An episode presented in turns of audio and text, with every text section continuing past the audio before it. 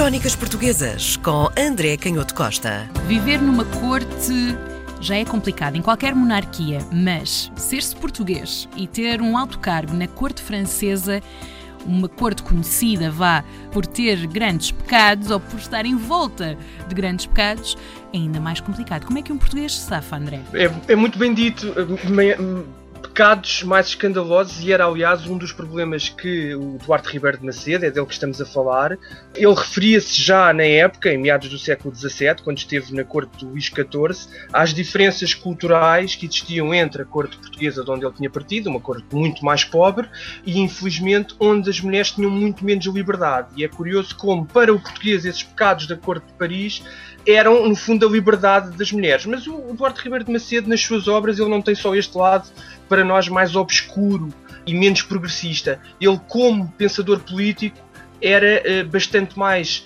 progressista do que como um observador da cultura, onde a visão uh, moral da realidade portuguesa, apesar de tudo, tinha contribuído para esta visão muito arcaica das mulheres. Mas do ponto de vista do governo do reino, Estamos a falar de alguém que publicou alguns livros, sobretudo de história e de genealogia. Ele publicou uma obra chamada Discursos Políticos, que depois apareceu em 1729 e 1743, já depois da morte dele, e foi muito importante, precisamente quando se começava a falar da necessidade de industrializar o reino, percebeu-se que houve uma série de figuras, entre as quais o Duarte Ribeiro de Macedo, que compreenderam, e neste caso pela sua experiência em Paris, compreenderam a importância das manufaturas, de, dos artesãos, das artes mecânicas, da capacidade de trabalhar as matérias-primas. É curioso que ele, nos seus escritos, quando explica as causas da grandeza da França, vai falar sobre as minas que a França tinha. E as minas, e estamos a falar do século XVII, tinham ainda aparecido as minas de ouro do Brasil, mas já havia esta ideia de que as minas,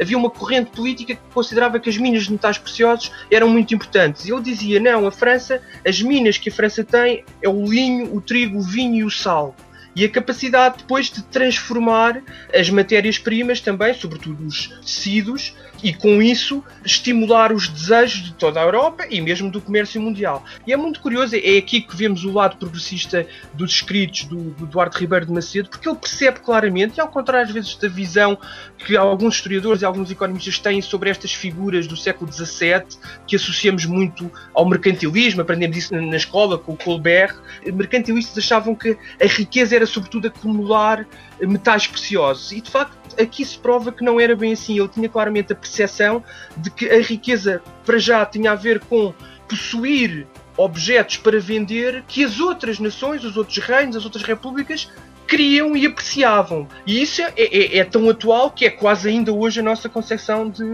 de riqueza. E ele depois fala também do conforto, que é também uma coisa muito, muito moderna, podemos dizer assim, a ideia de que a França era rica não porque tivesse muitos metais preciosos, não porque tivesse um grande exército, mas porque o maior conjunto, eh, pelo menos em termos comparativos, dos seus moradores tinha conforto, tinha casas confortáveis, bem apetrechadas, tinha carruagens, os carros da época, e tinha roupas luxuosas, não é? Aqui já a mostrar a necessidade de, e o valor de ter qualidade de vida. Precisamente. E vindo ele de uma corte mais fechada como a nossa, ele teve que passar as passas do Algarve, como se costuma dizer, para chegar a estas conclusões, certo? Exatamente. Eh, aliás, é, é muito interessante e, e, e, perguntas bem essa, essa diferença, porque ele, quando chega a Paris, ele queixa-se na sua correspondência, ele, ele vai corresponder-se com figuras muito importantes, umas mais conhecidas hoje, como o Padre António Vieira, outras menos conhecidas, como o Francisco Rei de Lacerda, mas que na época eram muito importantes, era um dos secretários do rei.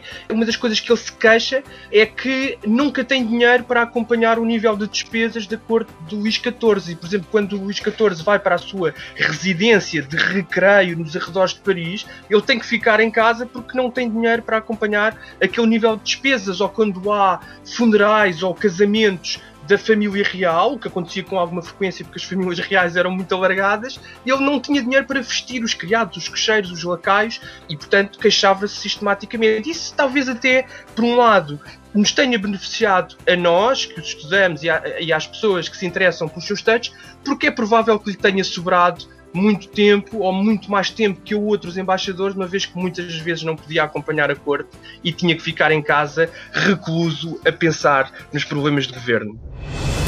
Crónicas Portuguesas com André Canhoto Costa.